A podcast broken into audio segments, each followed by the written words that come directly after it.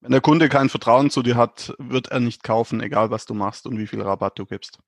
Wie du online genug Gewinn machst oder wie du optimal in den E-Commerce startest. Das und mehr zeigen wir dir hier im Commerce or Die Podcast. Mit freundlicher Unterstützung der HDI.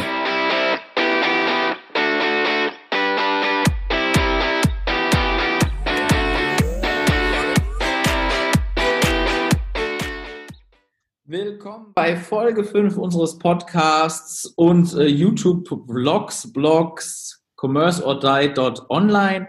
Und heute ist unsere Referentin, unsere liebe Steffi. Und zwar haben wir euch allen und dir ganz besonders das Thema mitgebracht, wie gewinne ich das Vertrauen meiner Kunden im Online-Shop? Und zwar, wir sind ja gestartet, Podcast 4 war ja Motive und Treiber der Zielgruppe und jetzt wollen wir das mal in den Online-Shop übertragen, Steffi. Und hier meine erste Frage an dich. Ja, wie mache ich das denn eigentlich? Wie gewinne ich das Vertrauen? Ja, das ist natürlich jetzt eine sehr allgemein gefasste Frage. Wie viel, wie viel Zeit habe ich, die zu beantworten? Äh, 20 Minuten. Drei Minuten. Drei Minuten, okay. Ja. Es gibt natürlich verschiedene Methoden, um das Vertrauen seiner Kunden zu gewinnen, die an sich alle ineinander greifen. Mhm. Fangen wir mal an. Man sollte natürlich immer präsent sein mit seinem Shop. Das kann man natürlich zum Beispiel durch Werbeanzeigen erreichen oder zum Beispiel auch durch Blogbeiträge, durch Testberichte, durch Live-Videos, je nachdem, was halt zu dem Produkt oder zu den Produkten, die man verkauft, passt. Denn es ist ja so, dass man nicht ja sofort kauft. Also man geht ja nicht in den Shop oder sieht eine Anzeige und sagt, ja, das Produkt will ich. Zack, fertig.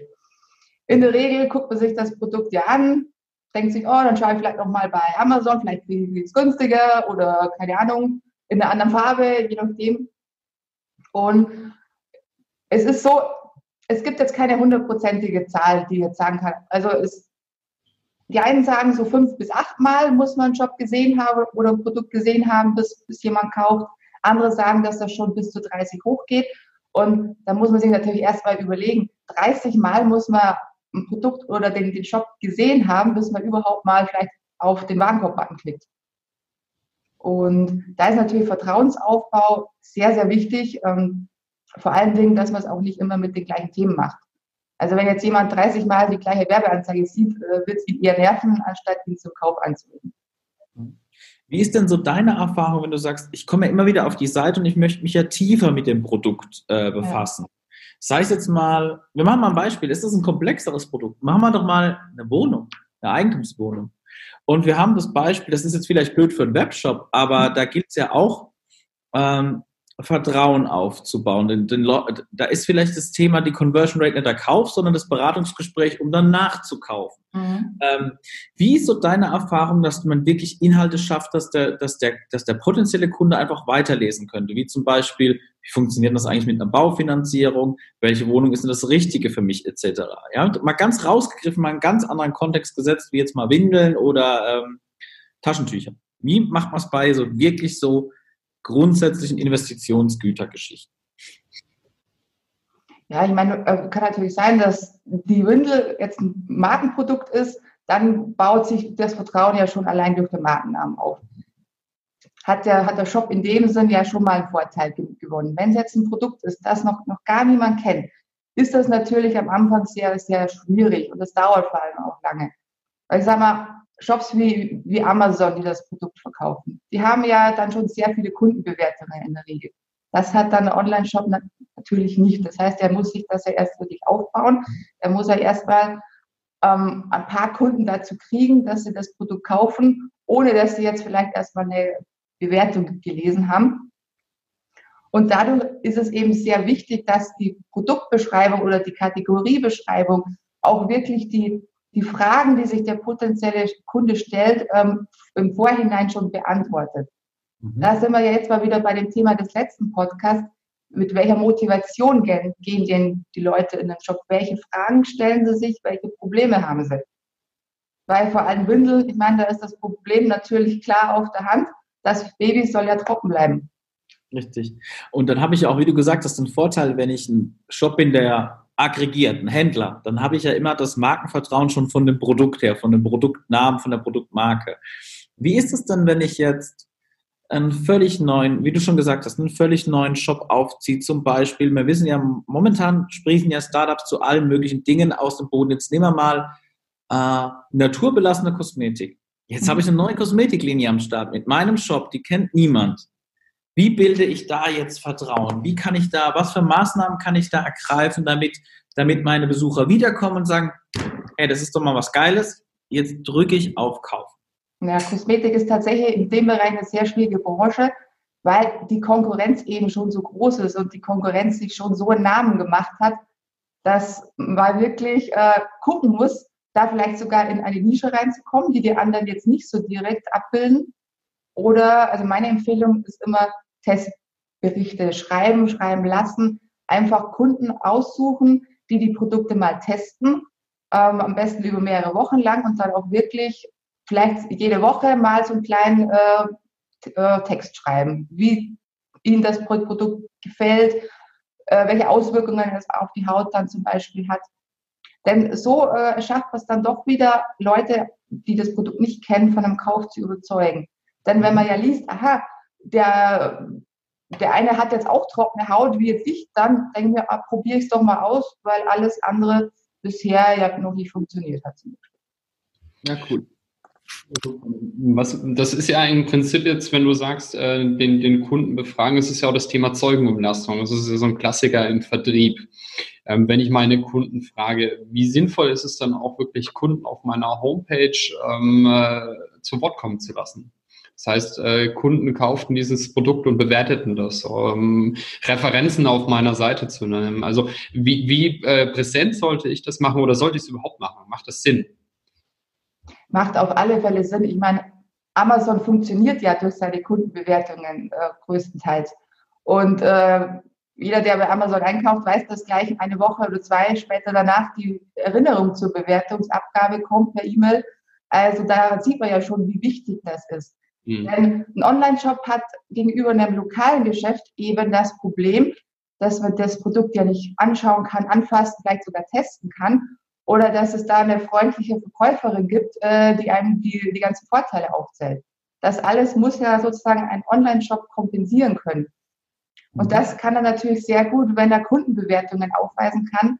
Und ich muss auch sagen, Bewertungen von realen Kunden. Denn es wird natürlich auch oftmals so eine Bewertung gefaked, sage ich jetzt mal einfach so. Vor allem ganz am Anfang von so einem Online-Shop, wenn einfach nichts da ist. Und ähm, um einfach die, die Kunden zum, zum Kauf zu bewegen. Aber ich sag mal, ab fünf bis zehn Bewertungen merkt man dann auch schon, dass, dass die Umsätze mehr werden. Hm. Aber äh, das Thema ähm, Einkaufen von Bewertungen ist ja mittlerweile auch strafrechtlich. Ähm, Gab es ja jetzt auch eine neue Gesetzesänderung. Vorher war es ja quasi eine Grauzone. Ähm, aber ich darf es ja auch nicht mehr aktiv betreiben. Also es ist ja, ja auch eine klare Warnung. Dürfen tu, tust es nicht. Äh, viele machen es trotzdem. Und vor allen Dingen, wie willst du es dann auch nachweisen? Hm. Okay. Ähm, mal eine andere Frage. Viele, ich glaube, dass viele auch das Thema Service und Präsenz unterschätzen, dass man sagt, ich mache einen Webshop, ähm, der, macht, der macht den Kundenkontakt alleine und ich kümmere mich um andere Dinge, Logistik oder Produktentwicklung. Ich habe ein tolles Beispiel gesehen damals in der, in der Musikindustrie, in der Musikbranche. Das war der Händler Thomann, der angetreten ist mit dem Versprechen, wenn unser Service online und vor allem per Telefon besser ist als alle im stationären Musikhaus handelt, dann haben wir gewonnen. Und das haben die auch geschafft, weil die immer nur Profis ans Telefon gelassen haben. Eine unwahrscheinlich hohe Erreichbarkeit. Ähm, was ist so dein Urteil? Wie, wie muss ich das berücksichtigen und wie kann ich, muss ich das in meinem, in meinem, in meinem Webshop-Business-Alltag einbauen können? Also der Service oder Support ist ein sehr, sehr wichtiges Thema, vor allen Dingen beim äh, Vertrauensaufbau. Ich sage immer, am besten eine Telefonnummer irgendwo ganz präsent platzieren, am besten gleich im, im Kopfbereich, dass man mhm. sie gar nicht übersehen kann. Am besten auch unterschiedliche Kommunika ne, Kommunikationswege anbieten, also wie jetzt im Chat, im Telefon, E-Mail-Kontakt, Messenger, WhatsApp, je nachdem, äh, was halt die Zielgruppe dann am besten anspricht. Denn, und ja, vor allen Dingen ist es wichtig, dass auch wirklich jemand erreichbar ist oder ähm, zeitnah antworten kann. Denn es braucht ja nur mal eine Zahlungsart nicht funktionieren. Dann stehst du als Kunde da und denkst dir so, das wollte ich eigentlich, eigentlich kaufen, das kann ich aber nicht. Und wenn, wenn du dann oben eine Telefonnummer zum Beispiel hast, dann rufst du halt einfach schnell an, sagst, du, äh, habt ihr gerade technische Probleme oder irgendwas? Und dann sagen die, ja, äh, nimm doch einfach Zahlungsart so und so, wenn es mhm. okay für dich ist. Ne? Äh, hätte man das nicht, Entschuldigung, ganz kurz, hätte man das nicht, würden die Kunden abspringen. Mhm. Im, Im, Grunde ist es aber deine Aussage eher kontrovers zu dem, was viele mittlerweile machen, weil auf immer mehr Plattformen finde ich eben keine Telefonnummer, wenn ich irgendwo einkaufe. Was, was mich auch persönlich immer wieder nervt, weil ich habe dann auch mal ein Problem und dann muss ich da immer eine E-Mail schreiben und das dauert mir auch einfach zu lange, weil wenn ich ein Problem habe, möchte ich jetzt jemanden am Telefon haben, der mir hilft. Ähm, also ist deine klare Aussage, so viele Kommunikationswege anbieten wie möglich, wenn ich das richtig verstanden habe. Ja, es, es, es, müssen jetzt natürlich nicht alle sein, die es jetzt auf dem Markt gibt, aber ich sage mal, zwei, drei sollte man schon anbieten. Denn die, dieser Persönlichkeitsfaktor ist tatsächlich vielen immer, immer noch sehr wichtig. Ähm, weil alles wird, wird automatisiert, die Technik wird immer wichtiger und der, der Mensch rückt dadurch ja in den Hintergrund. Und genau das mögen viele tatsächlich nicht, vor allem die älteren Generationen nicht. Also wenn man wirklich Produkte für, sage ich mal, 50 plus anbietet, ähm, jetzt diese, diese Zuhörer bitte nicht als alt verstehen, so war das nicht gemeint, aber einfach mal so eine Zahl zu nennen, dann legen die einfach immer noch sehr viel Wert auf persönlichen Kontakt. Und die wollen dann auch nicht am Telefon mit irgendeinem Roboter sprechen, wo sie dann eins eintippen müssen, wenn sie keine Ahnung, eine Frage zum Vertrieb haben oder zum Versand, zwei zur Zahlungsart. Nee, ich meine, klar, äh, größere Shops müssen es vielleicht so machen, Mhm. Aber da sollten vielleicht auch drüber nachdenken, einfach mehr Leute einzustellen. Ja, weil ich meine, Amazon macht es ja auch so, wenn du eine Anfrage hast, wegen selbst wegen dem kleinsten Problem, du hast ja spätestens fünf, sechs Stunden später eine Antwort und die haben sich darum gekümmert, wo man denkt, hey, ein globaler Riese, der völlig anonym ist eigentlich, ist aber im Kundenkontakt ganz, ganz, ganz nahbar und erlebbar. Das hat mich sehr, mhm. das, das hat mich auch sehr nachhaltig überrascht, dass die das wirklich machen und hat eigentlich meine Loyalität selbst zu diesem Anbieter erhöht. Also da Gut. merkt man, dass das eine richtige Währung ist eigentlich, mhm. Service oder Nahbarkeit. Gut, ich muss zugeben, ähm, ich, ich brauchte den Amazon Support bislang nie. Also es hat, hat anderweitig alles gut funktioniert. Die haben natürlich den Vorteil, dass sie verdammt schnell liefern können. Ja. Also wer Amazon Prime hat, äh, hat das Produkt am nächsten Tag ja schon. Ich meine, das können natürlich andere Online-Shop ähm, äh, nicht unbedingt leisten, mhm. sage ich jetzt mal. Also Amazon ist einfach schon so groß, dass sie es sich leisten können.